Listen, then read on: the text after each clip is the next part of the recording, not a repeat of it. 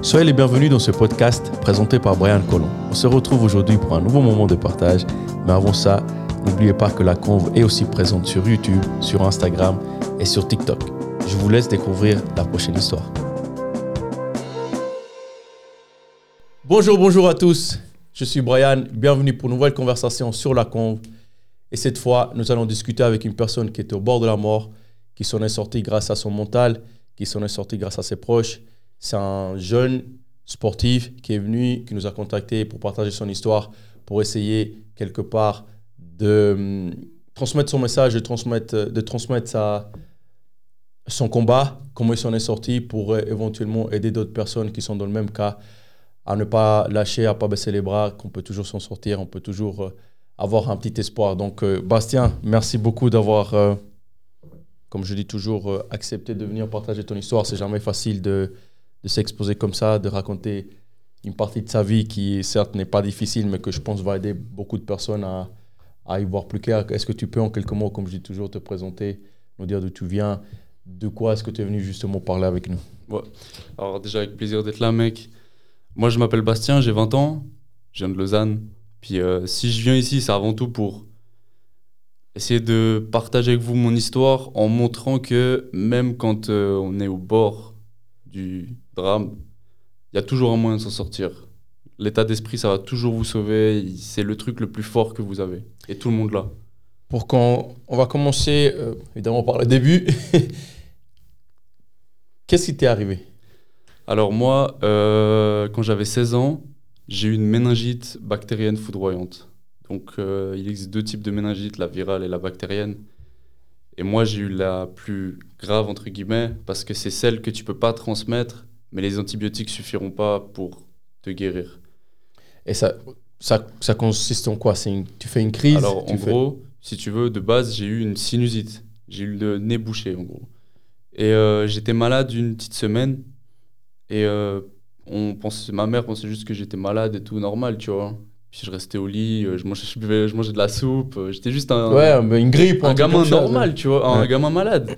Puis en gros, ce qui s'est passé, c'est que le jour, le dimanche avant la rentrée scolaire, c'était les vacances d'été, la sinusite, elle s'est aggravée. En gros, j'ai eu un virus qui est remonté jusqu'au méninge, ce qui a provoqué la méningite. Et en gros, moi, ce que j'ai vécu, c'est que le matin, le dimanche matin, je me suis levé et euh, j'ai voulu me lever de mon lit et en fait, euh, je suis tombé. tombé du lit Je suis tombé du lit parce qu'en fait, en me mettant sur mes deux pieds, le pied, la jambe droite, je la contrôlais plus. Tu vois, ma jambe droite, je la contrôlais plus. C'est-à-dire que tout mon corps, je le contrôlais et la jambe droite, non. Mais je le savais pas, tu vois. Tu, tu le sentais? Tu sentais que. En fait, non, sur le moment, je suis vraiment tombé et je comprenais rien à ce qui m'arrivait. Comme si je regardais la scène d'un film. C'est vraiment, j'étais comme ça, je parlais plus, je pouvais rien faire. J'étais par terre, je rampais et je comprenais pas pourquoi j'arrivais pas à me lever. C'était une frustration, t'imagines pas. On parle de combien de temps à ce moment-là tu, te lèves de ton lit, ouais. tu tombes, ouais. tu dis que tu essaies de ramper. Franchement, j'ai l'impression que ça a duré une heure. Et après, genre, j'avais plus d'énergie, je me suis juste allongé sur le dos par terre dans ma chambre et endormi.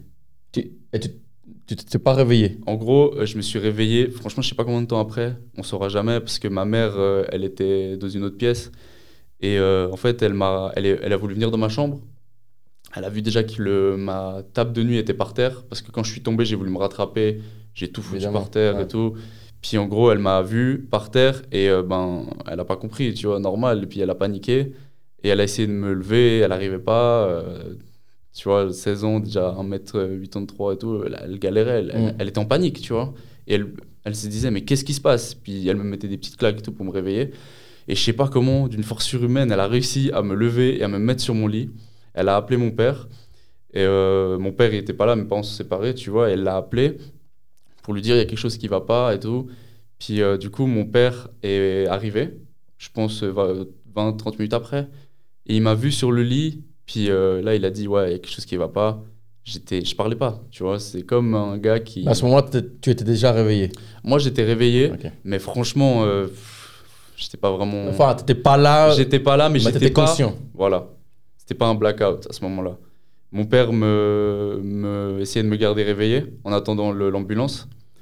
Et euh, en fait, il me mettait de l'eau dans le visage. Et il m'appelait, il me criait dans l'oreille, mais moi j'avais l'impression qu'il était à 20 mètres, tu vois. Donc lui, il était à côté de toi, il te parlait à côté, mais Ouais, toi, tu avais ouais. l'impression que c'était quelqu'un de lointain. là. Ouais, exactement. C'est l'impression qu'il était à l'autre bout du couloir.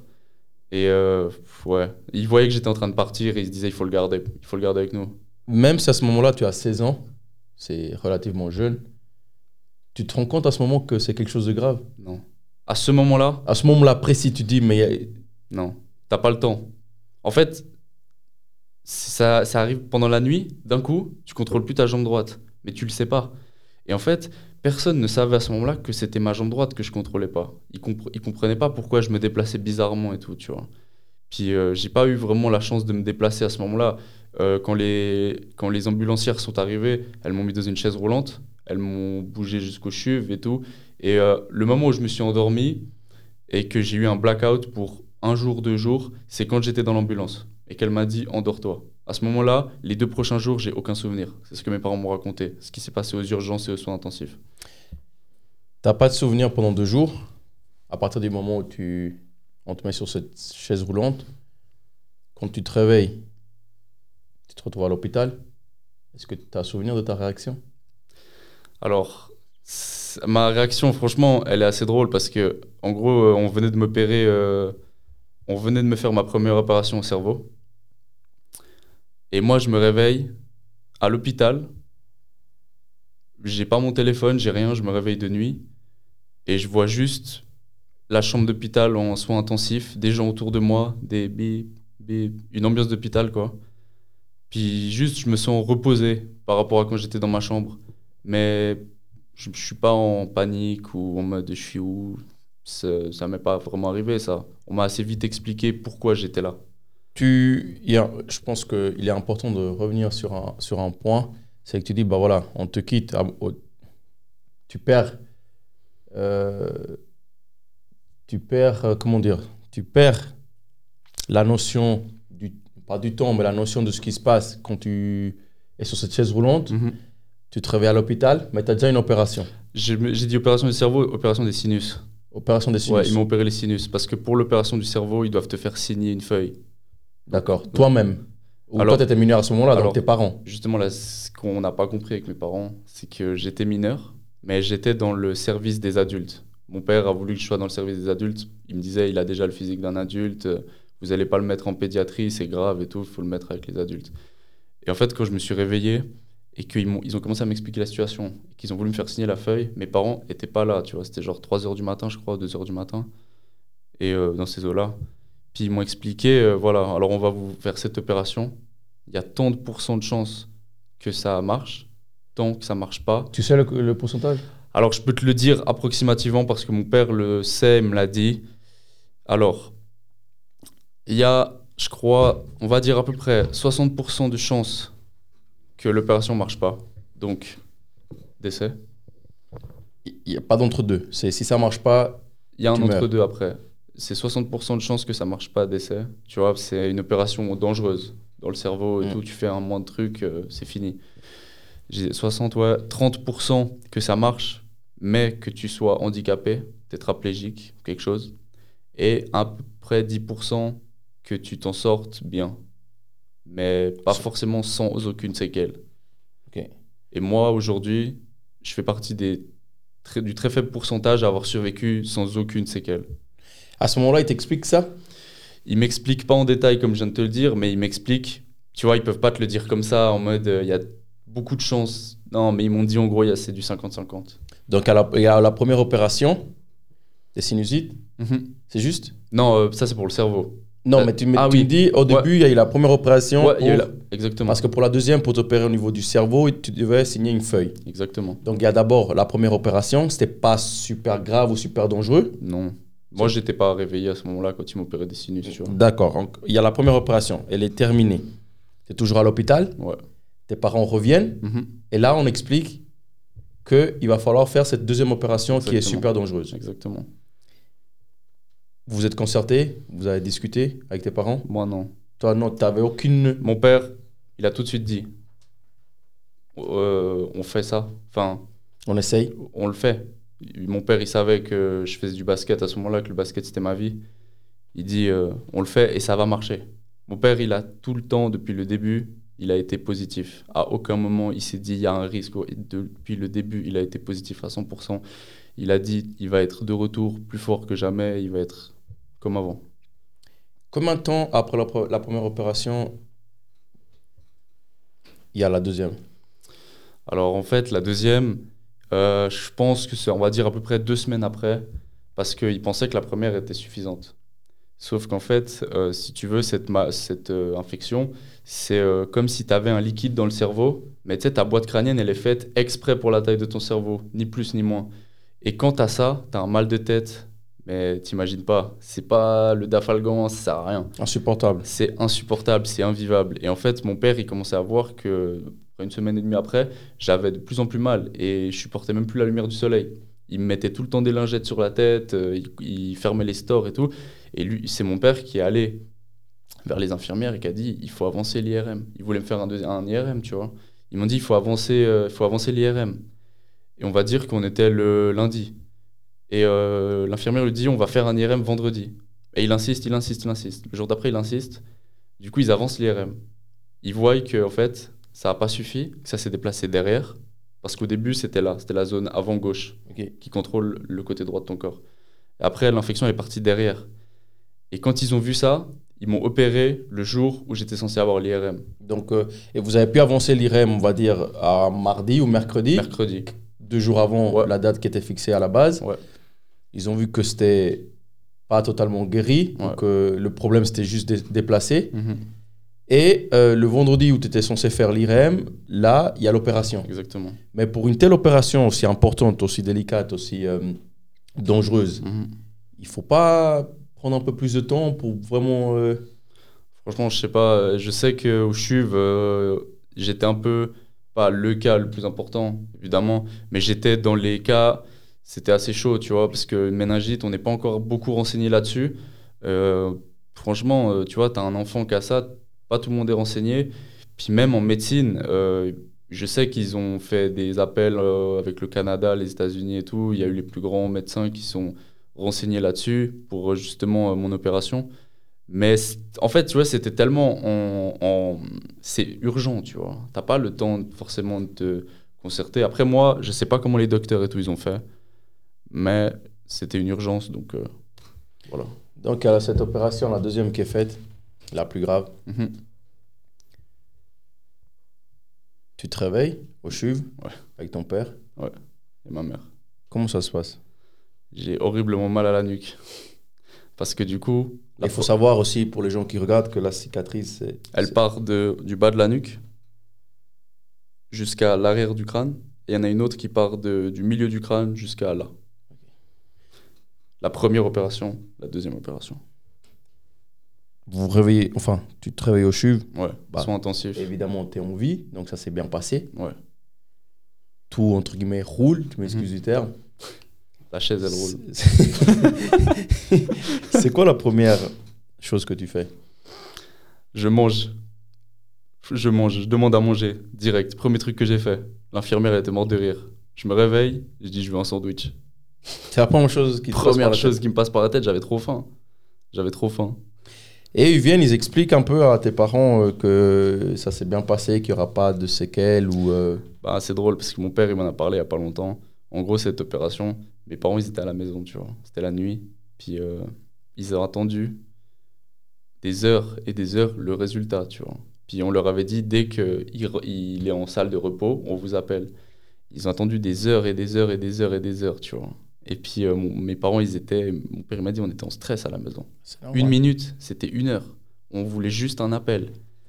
Et euh, il a même appelé un ami et tout qui connaît des médecins et tout pour savoir aucune possibilité d'avoir une information, tu vois. Et en gros, ce qui s'est passé, c'est qu'on les a appelés à un moment où ça faisait déjà trois heures que j'étais en salle de repos. Donc tout allait bien. Mais c'était un peu la panique à ce moment-là. Et puis euh, tu m'as dit, euh, tu m'as dit hors caméra que tu as perdu 10, 10, 12 kilos en une nuit. Alors ouais, au tout début, quand je suis arrivé à l'hôpital, en une nuit, deux nuits, en gros, euh, dès que j'ai repris connaissance et que j'étais dans ma chambre, euh, on parle d'après la première opération des sinus. Hein. On a dû me faire une ponction lombaire Et on m'a pesé juste après. Et quand j'ai vu mon poids, je ah, mais c'est pas possible. La, la, la balance, elle a un problème. Ça, fait- consiste au quoi une ponction lombaire En gros, c'est. euh, alors, je saurais pas t'expliquer totalement, mais c'est quelque chose qu'on te pique euh, à l'arrière, là, pour prélever Le- un, Un liquide un liquide, ouais. Puis c'est assez dangereux parce que je crois qu'on peut toucher la colonne vertébrale et tout. Ma mère, elle était, elle était assez inquiète pour ça. Mais franchement, j'étais tellement sous les produits et tout, tu vois. J'étais, on, on me donnait ça de, de médicaments parce qu'on savait pas de quoi j'avais besoin. On me donnait ça, puis au fur et à mesure, on triait, on triait, on triait. Au début, j'étais. On essayait, on faisait on on- des on tests. essayait, exactement. Exactement. La rééducation, enfin, pour faire un petit résumé, donc il y a la deuxième opération qui s'est bien passée. Mhm. Euh, tu te réveilles à l'hôpital au CHUV, bah, tes parents, tu demandes à manger, c'est la première chose que tu demandes. Ouais. La suite des événements, Ben, ma jambe bouge toujours pas. la jambe droite. Ma jambe droite bon, bouge toujours pas. Et euh, en gros, on me dit ça va revenir, ça va revenir. Mais mec, quand t'as 16 ans et que tout ce que tu fais c'est du sport et que du jour au lendemain tu te retrouves avec une jambe qui bouge pas, quand on te dit ça va bouger, bah moi heureusement j'avais la chance d'avoir mon père qui était là tout le temps positif. Mais quand c'était euh, une infirmière et tout qui me disait ça va bouger et tout, tu vois, je savais pas quoi penser. Et je m'inquiétais jamais. Je m'inquiétais jamais, j'étais toujours positif. Mais ça, c'était euh, grâce à ton père ou grâce à ta mentalité à toi? En fait, mon père m'a énormément passé cette mentalité durant cet événement, tu vois. Euh, franchement, moi, j'ai, j'ai, pas peur de le dire ou quoi. Mon père, il m'a sauvé la vie. Mon père. Il y a eu des gens qui sont là pour moi, ma mère, des amis, mon ancien coach, mon équipe, ils sont tous venus. Mais celui qui était là tout le temps, du début jusqu'à la fin, et quand je dis jusqu'à la fin, jusqu'à quand je m'entraînais en sortant de l'hôpital, quand j'allais sur les terrains pour m'entraîner sous la pluie et tout, c'est mon père. Mec, j'étais à l'hôpital, c'est quoi, midi, je pense que les heures d'ouverture, elles ouvrent pour les visiteurs. Euh, mon père, était là, tu vois. Des fois, je me réveillais, il était là. C'est 22 heures que les visiteurs doivent partir. 23 heures, il était là. Minuit, il était là. Il partait après, tu vois. Il était tout le temps là. C'est lui qui m'a poussé sur la chaise. C'est lui qui m'a accompagné dans les trucs, me faire marcher pour euh, faire des pas et tout. C'est lui qui était là tout le long. Et j'ai justement réussi à garder cette positivité, cette positivité durant toute l'aventure grâce à lui. Il a dit, il m'a dit après, toutes les ondes négatives, je les enlevais. Les gens qui pouvaient, qui étaient potentiellement capables de dire des trucs un peu négatifs et tout, je les briefais. Ou alors quand c'était là, j'avais peur et tout. C'était juste positif, que du positif, pour que le mental il suive. Donc, euh, tu toujours pas ta jambe droite qui fonctionne. Ouais, en fait, elle a commencé à bouger peu de temps après. Euh, faut savoir que je gardais les sensations. Si on me touchait la jambe, je sentais. Ça, ça rassurait les médecins beaucoup. Et euh, en gros, ce qui s'est passé, c'est que mon père, il, connaît une, dame qui est chamane. Et euh, lui comme moi, on n'y croyait pas vraiment à, ce genre de, de- de choses, etc. Je ne saurais pas comment décrire ça avec respect. Je respecte ça euh, énormément maintenant. Et en gros, il lui a parlé de moi parce qu'il m'a dit je prenais l'aide de partout. Je prenais toute l'aide qu'on me donnait, je prenais tout. Il n'y a rien que je refuse. Et il a parlé de mon histoire. Et elle, elle a dit ok, je ferai un soin euh, ce soir. Moi, j'étais pas au courant. Mais un soin à Un distance. soin à distance depuis chez elle. Ok. Je sais pas comment elle s'y prend et tout, mais c'est depuis chez elle, tu vois. Moi, j'étais pas au courant. Le lendemain matin, je me réveille. Ma jambe, elle bouge. Tu, tu te réveilles, tu- Je me réveille. Tous les matins, quand je me réveillais, j'essayais de bouger ma jambe. évidemment. Premier truc que tu fais. Ma jambe, elle bouge. Mais elle, elle bouge pas comme avant. J'arrive à, à contrôler la cuisse, donc lever toute la jambe avec le reste qui pend, tu vois. Et là, je suis comme un fou. Là, j'envoie un message à mon père, j'envoie une vidéo et tout. Le matin, il y croyait pas. Et quand il vient à l'hôpital, il me, il me dit Je dis là, ah bon, mais si, j'y croyais pas. Puis euh, voilà. C'est comme ça que ma jambe a recommencé à bouger. Petit à petit, de haut en bas. Est-ce que tu crois à ça. Est-ce que tu Man- penses que c'est grâce à elle Maintenant, j'y crois. Est-ce que c'est grâce à elle à 100% Est-ce que c'est un peu grâce à elle Je saurais jamais. Mais j'y crois maintenant. À ses énergies, tout ça. Tu vois, je pense qu'il faut le vivre une fois. Puis ce qui me fait dire que c'est possible, c'est que moi, j'étais pas au courant. Tu vois Toi, tu savais pas. Moi, je savais la pas. ouais. Je savais pas du tout, moi. La jambe, elle bouge. Ouais. C'est un- une bonne étape. C'est une très grosse Pour un étape. jeune basketteur qui, euh, évidemment, ne rêve que par ça, à ce Ouais, moment-là. ouais. Tu me dis aussi que tu as été envoyé au centre euh, de la Ouais, Suva. Alors j'ai fait 30 jours au CHUV. Ensuite, on m'a envoyé à Sion, au centre de rééducation de la Suva. Pendant ces 30 jours au CHUV, tu fais quoi? Que de la rééducation. Éducation Il faut savoir que la fin de- du CHUV, j'ai réussi à marcher pour la première fois. Comme je t'ai montré sur la vidéo, là, c'est la première fois que je remarche avec quelqu'un à côté de moi, évidemment. Mais tout le long, sinon, j'étais en chaise ou avec des. Je sais pas comment on appelle ça, les deux béquilles reliées. Ouais, des... ouais, je sais pas comment, on dit. J'avais ça après une béquille et tout. Et on, au bout de 30 jours, ouais, on m'envoie à la Souva. Et euh, là-bas, euh, j'ai un super bon souvenir parce que même si je suis à Sion, je suis très loin de ma famille, très loin de mes proches, euh, pas beaucoup de monde peut venir me voir tout le temps. J'ai passé beaucoup de temps seul, ça m'a fait du bien aussi. Je m'en suis rendu compte après, ça m'a fait du bien de me retrouver seul et tout, face à mes problèmes, à, ma motivation. Euh, tout ce que tu fais, c'est euh, on t'arrive, on te donne un programme pour euh, les trois prochains jours ou pour la semaine, comme à l'école. 8 heures, tu as cette thérapie, 10 heures, tu dois être là pour une autre thérapie, midi et tout. Et à chaque fois, tu as une pause entre temps. Et c'est un énorme centre, là, tu vois. Tu as une physio pour toi, et puis tu as des autres euh, personnes pour les autres thérapies qui sont pas physiques. Et euh, on m'a fait faire plein de trucs, tu vois. On m'a fait faire des pattes, voir si euh, j'arrivais toujours à faire ça, etc. Et en gros, entre chaque thérapie, tu as une heure, deux heures de pause. Il y avait un terrain de basket. Ben, moi, tout ce que je faisais, c'était être sur le terrain. Mm. Même si j'arrivais pas à courir, j'arrivais à peine à marcher et tout. J'essayais, je faisais des tirs et tout. Juste, j'essayais de revenir et puis de me changer les idées. Et c'est le seul truc qui me faisait du bien à ce moment-là.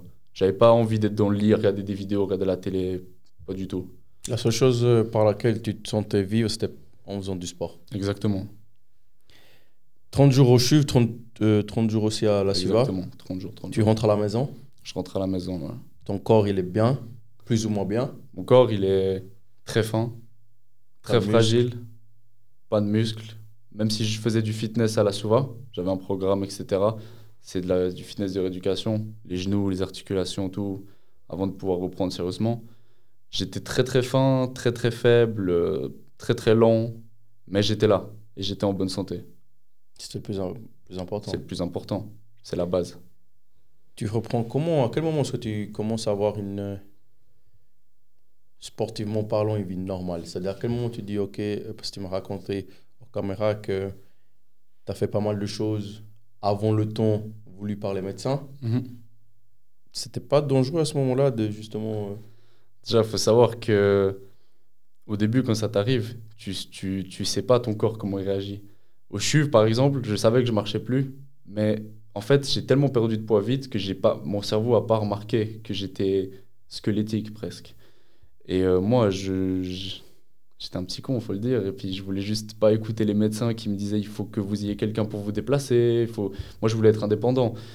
Et c'est comme par exemple au, à- euh, au CHUV, euh, après deux semaines, je crois, je me suis mis par terre pour faire une pompe en pensant ouais, c'est bon, j'arrive et tout. Je me suis la gueule dans le sol. non, mais après, oui, c'est vrai que, comme je t'ai dit hors caméra, quand je suis sorti de, de, de, de la Souva, euh, j'ai eu un rendez-vous avec euh, les docteurs pour euh, faire une mise au point de qu'est-ce que je peux faire, comment ça va se passer, le reste, etc. Il faut savoir que j'ai du coup, j'étais obligé de faire une année sabbatique avec une physio à, au CHUV, à l'hôpital Nestlé, à côté du CHUV. Et euh, j'avais pas le droit de reprendre le basket en équipe. C'est-à-dire, il m'a dit, tu peux faire des entraînements 1 contre 0, tout seul, mais il faut qu'il y ait aucun risque de contact physique, de choc. Pourquoi? Pour ma boîte crânienne qui était fragile, mon cerveau, je pense que c'est ça, tu vois. Et puis aussi, j'étais tout fin. Mais je pense pas que ce soit par rapport à ça, je pense que c'était surtout par rapport au cerveau. Et euh, ben moi, euh, je suis arrivé au...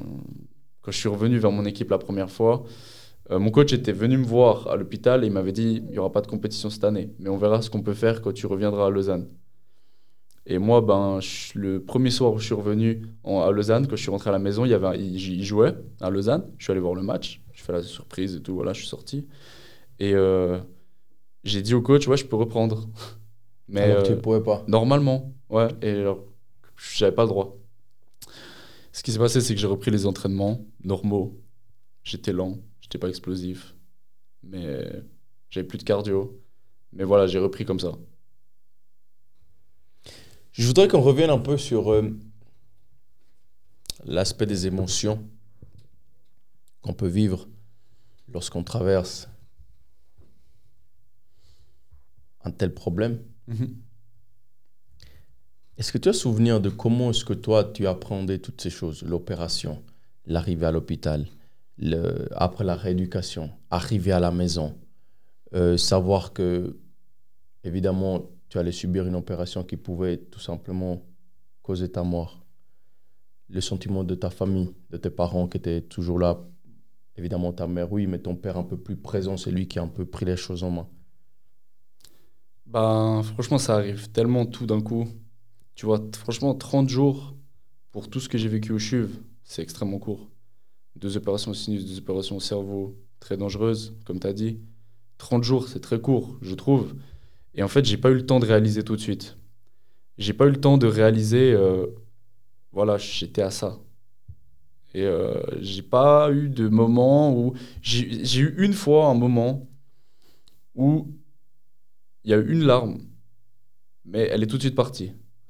J'ai eu une larme en me disant, c'était au CHUV, je pense c'était la fin du CHUV, quand j'allais partir à Sion, où je me suis dit, j'étais tout seul dans ma chambre, je me suis dit, putain, je viens de vivre un truc comme ça.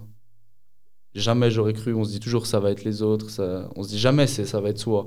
Un truc comme ça, j'ai eu une larme, elle est tout de suite partie. J'ai tout de suite eu euh, comme la voix de mon père qui me disait on est là, on travaille, il y a, Ça va bien se passer. ça va très bien se passer. C'est et à aucun moment je me suis dit pourquoi moi, tu vois? C'est un truc que j'ai réalisé après, c'est que tu vois, tu as 16 ans, tu pourrais très bien te dire mais pourquoi moi, pourquoi moi, j'ai pas envie, euh, j'allais très bien et tout. À aucun moment je me suis dit ça. J'ai tout, tout le temps été euh, ça va bien se passer. Et c'est peut-être bizarre, mais j'ai même pris ça comme une euh, comme un challenge. Je me suis dit bon ben vu où j'en suis, j'ai plus rien à perdre, je peux que repartir, je repars de zéro, je me refais un physique, je me refais une mentalité, je me, je me refais tout et on va y arriver. À ce moment-là, à 16 ans, à- enfin à 15, 16, 17 ans, on voit la vie, euh, je dirais, un peu différemment. Ouais. C'est-à-dire qu'on vit euh, à 100%, on s'en fout un peu de tout, Mhm. on, on essaye d'avoir des sensations fortes. Comment, comment est-ce que cela t'a changé, toi, par la suite? C'est-à-dire, après avoir vécu autant de choses, Ouais. Est-ce que tu es revenu? Parce que tu l'as toi-même dit, tu étais un peu fou, tu t'en foutais de ce que les gens disaient, tu fonçais et puis tu essayais de faire ce que te semblait bien à toi à ce moment-là. Est-ce qu'on change de sa manière de vivre après ça? Franchement, c'est une question qu'on m'a beaucoup posée. C'est- Je pense que c'est la question qu'on m'a le plus posée. C'est est-ce que ça t'a changé ta manière de vivre? Et je réponds toujours non. Ça m'a pas changé ma façon de vivre. Enfin, évidemment, ça a changé la manière dont euh, je réagis à certaines choses. Par exemple, euh, je vais avoir un petit truc, euh, une petite journée euh, mauvaise, etc., des problèmes.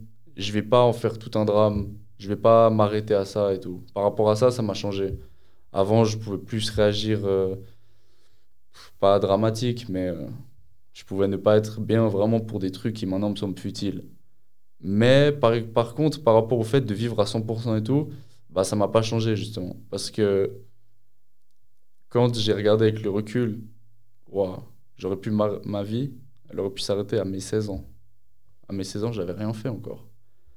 Donc je- maintenant, je me dis surtout, il faut que je fasse des trucs. Il faut que je fonce. Et évidemment, il faut prendre soin de soi. Il faut s'entretenir, etc. Mais je me dis surtout, il faut que je profite de la vie à fond, plus qu'avant. Comment on retrouve le plaisir après tout ça? Le plaisir, le, le plaisir simple de vivre. Direct.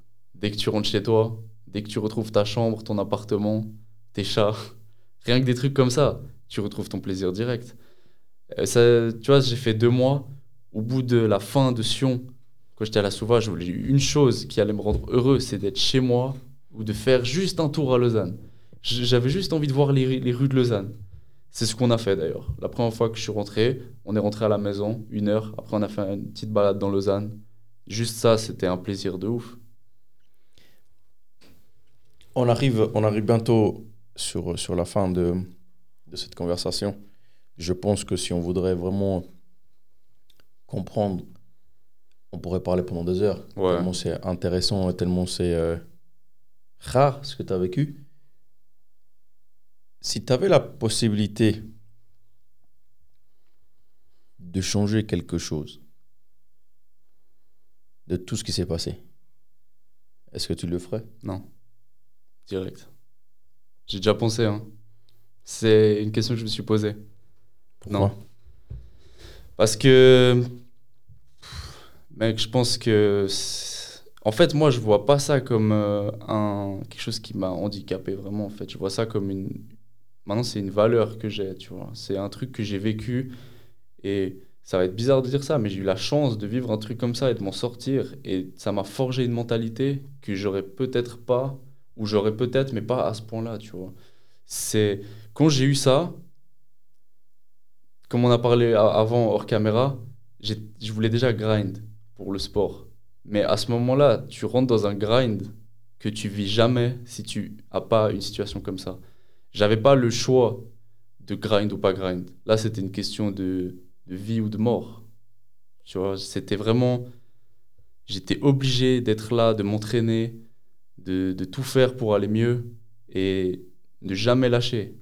Il y a un qui, quelqu'un qui m'inspirait énormément pendant ce moment-là, c'était Nipsey, Nipsey Hussle, qui a dit euh, I just didn't quit. Bah mec, c'était exactement ça. C'est juste, j'avais pas le choix de quitter ou pas. Et je changerais rien par rapport à ça. Sur un lit d'hôpital, tu peux pas bouger. Ouais. Tu es dépendant des autres. Ouais. Tu peux pas faire grand-chose qui puisse vraiment t'aider à aller mieux. Mhm. Comment tu, comment tu développes cette mentalité sur le moment? Tu dis, j'ai- tu dis j'ai juste, j'ai juste pas quitté, j'ai juste Mhm. pas abandonné. Ouais. Comment on fait À ce moment-là, sur, sur un lit d'hôpital où tu es attaché, de- branché de tous les côtés, ouais, tu dois, bah, évidemment, tu dépends des autres. Comment c'est que du Je pense mental. que c'est impor- c'est important de. à ce moment-là, c'est que du mental. C'est un truc que tu peux pas t'imaginer si tu le vis pas. Et euh, tu vois souvent des films où euh, quelqu'un a quelque chose comme ça, comme j'ai eu, est dans un lit, peut rien faire, ou euh, énormément de frustration, euh, doit s'entraîner, etc. Bah moi, je j'ai appréhendé ça un peu comme un film. Je me suis dit, c'est le film de ma vie, et je dois juste assurer. J'ai pas le choix de, de faire la victime dans mon lit à dire oh mais j'aimerais que ça aille plus vite et tout et moi j'ai visualisé ça un peu comme euh,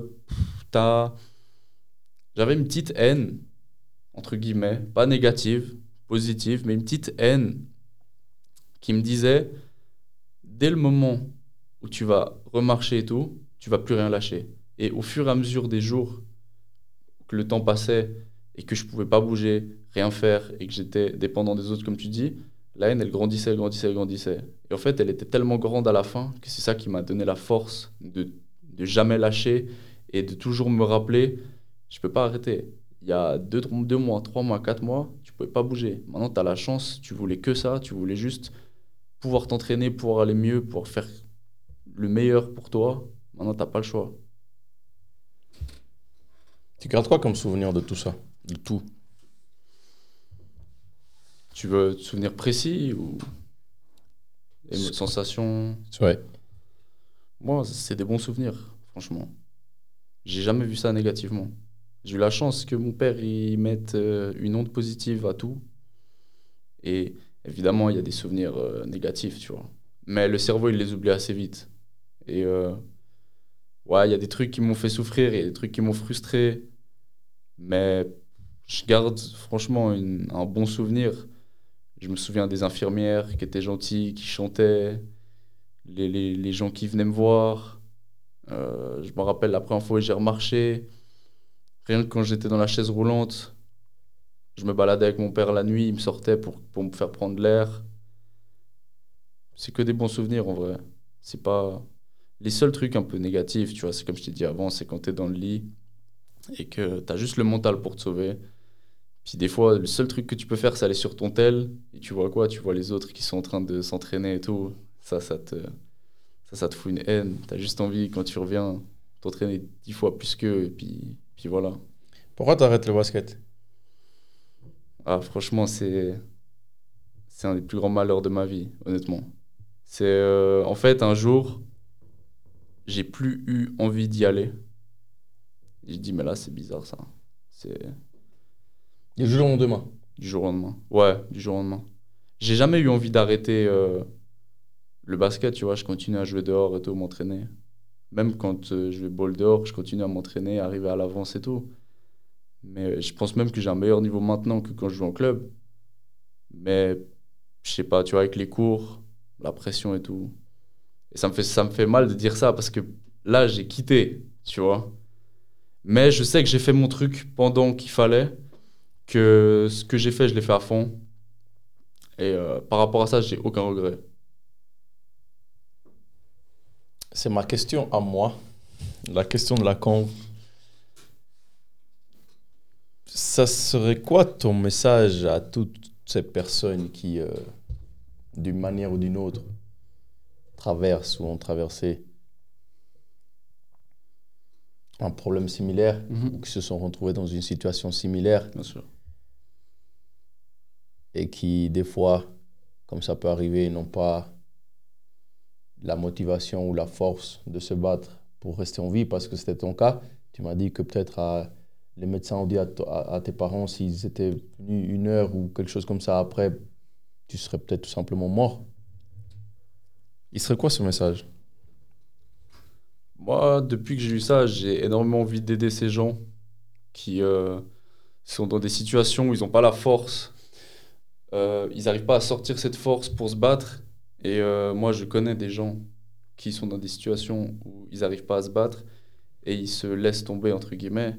Et je trouve que c'est quelque chose qui... Tu peux pas dire, voilà, il faut pas faire ça, etc. Chacun est responsable de lui et chacun a sa propre histoire et ses propres problèmes.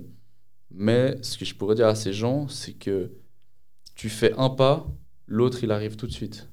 C'est juste l'histoire du premier pas et c'est juste une histoire de, d'état d'esprit. Si tu es positif, tu vas y arriver. Si tu es négatif dès le début, tu vas pas y arriver, ça c'est sûr. Il faut juste être positif dans sa tête, se dire qu'on va y arriver, etc. Après, il y a des problèmes. euh, Tu vois, je peux pas commencer à, à, à aider tout le monde, mais. euh, mais Non, mais rien que par la parole, je pense que c'est important que Ouais, les bien gens sûr. qui vont... Bien sûr. Non, moi, moi de ce que j'ai vécu, de mon expérience, l'état d'esprit, c'est le truc le plus fort qu'on a. Et tout le monde l'a, tu vois. C'est c'est tout dans ta tête. Ça peut paraître cliché de dire ça, tu vois, mais c'est réel. C'est tout dans ta tête. Si dans ta tête tu te dis, je vais y arriver, demain matin je me lève, je vais au travail, je fais ça bien, j'arrête de glander et tout, tu vas y arriver. Si tu te dis, ouais, j'ai pas trop envie et tout, voilà, j'ai la flemme, tu vas pas y arriver. C'est juste, il faut faire le premier pas, puis après tout le reste suit, franchement. C'est étonnant parce que ça me fait penser à quelqu'un qui est passé ici, qui a, qui a tenu un petit peu le même discours. Et on en parlait euh, hors caméra, c'est Michel Offic qui a aussi, à sa manière, expliqué un peu le même ressenti que tu as par rapport à ça. En tout cas, Bastien, euh, ça fait, on a parlé pendant 40 minutes. Déjà. Ouais, ça passe vite. hein. On a parlé pendant 40 minutes et puis euh, voilà, euh, c'est encore une histoire intéressante qui, je pense, peut et va aider de nombreuses personnes qui se retrouvent dans une situation similaire, rien que par le mental, rien que par euh, les mots que tu as tenus, la manière de laquelle tu te- tu t'en es sorti. Évidemment, grâce aussi à tes parents, grâce aussi à- aux infirmiers, aux médecins qui t'ont aidé, qui ont fait leur travail correctement. Évidemment. Donc, comme je dis toujours, merci. C'est jamais simple de partager euh, son histoire, parce que ça, ça reste du, du privé, évidemment. Mais je pense que c'est tout à ton honneur de partager ce genre de choses pour justement simplement donner de l'espoir à d'autres personnes. Quant à vous, je vous dis euh, évidemment à bientôt. C'était une nouvelle conversation. Comme je dis toujours, n'oubliez pas de nous suivre sur les réseaux, sur YouTube, sur Instagram. Manu n'est plus là pour, euh, pour dire tout ça, donc c'est à moi de le faire. Sur TikTok, sur Instagram, sur YouTube, en tant que la conve.